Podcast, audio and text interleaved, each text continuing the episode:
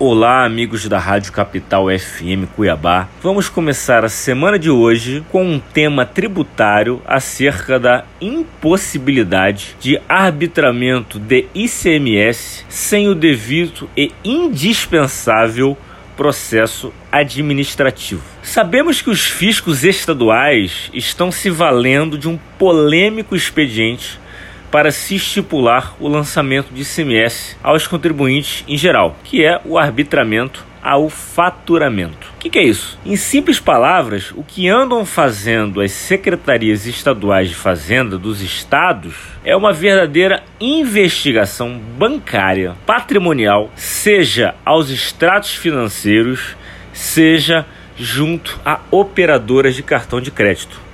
O objetivo desta medida é de tal modo que quem não tiver rigorosamente declarado tudo o que entra e sai na contabilidade, ao balanço, às contas contábeis de ativo, passivo, terá a seu desfavor um lançamento de ICMS arbitrado, onde se considera tudo que entrou de numerário como fato gerador do imposto estadual ICMS. O que, que isso quer dizer? Por exemplo, caso uma padaria não tenha contabilizado corretamente um empréstimo, o valor deste empréstimo será considerado pela Cefaz respectiva do Estado como fato gerador equivalente à venda de pão. E sobre este empréstimo, sobre esse dinheiro que chegou à padaria pelo empréstimo, impingirá o fisco, cobrará o fisco a alíquota ordinária de ICMS, que costuma ser a de 17%. A dúvida que imediatamente surge é a que questiona se os fiscos estaduais detêm competência para investigar a vida bancária e financeira dos seus contribuintes de ICMS, porquanto tais elementos bancários e financeiros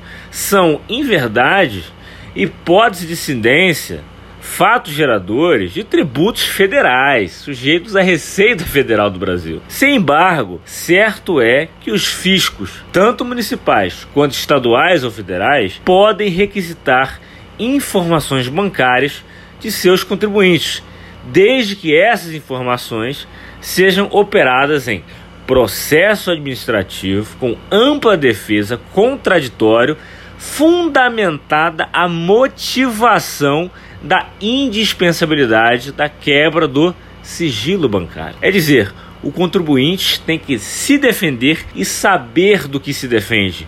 Não pode, pois, fornecer suas obrigações sigilosas sem nenhuma transparência ou critério. Tem que saber por que, que está fornecendo. Quer dizer, fisco, por que, que você quer saber a minha conta bancária, o meu extrato, o meu cartão de crédito? O assunto dessa legalidade ou não chegou ao Superior Tribunal de Justiça, em casa de vindo do estado do Rio de Janeiro. Nesta oportunidade, o Superior Tribunal de Justiça chancelou, concordou com a decisão da Corte Fluminense, que, por sua vez, considerou como ilegal, ilegítimo o arbitramento do CMS com base em faturamento em cartão de crédito, vez que o processo administrativo carioca não atestou a indispensabilidade da informação sigilosa, havendo, portanto, quebra ilegal de sigilo bancário. Em suma, o fisco de lá requisitou informações bancárias sem critério algum, desprovida de desnecessária não fundamentação e falta de transparência. E isso veda a lei. E isso foi uma linda vitória do direito constitucional tributário. O fisco só pode pedir informações bancárias e de cartão de crédito quando fundamente e permite ao contribuinte se defender. Senão, é ilegal. É isso que decidiu o Superior Tribunal. Em Mato Grosso, ao que sabemos, a Cefaz Nossa vem adotando esses expedientes, ao que devem os contribuintes ficarem atentos, de forma a preservar o sigilo constitucional de seus empreendimentos e parceiros, evitando-se ainda tributação ilegal sobre dinheiro que não tem nada a ver que não é relativo a fato gerador de ICMS. Contribuíram para a matéria os advogados Pascoal Santulo e Renato Melon.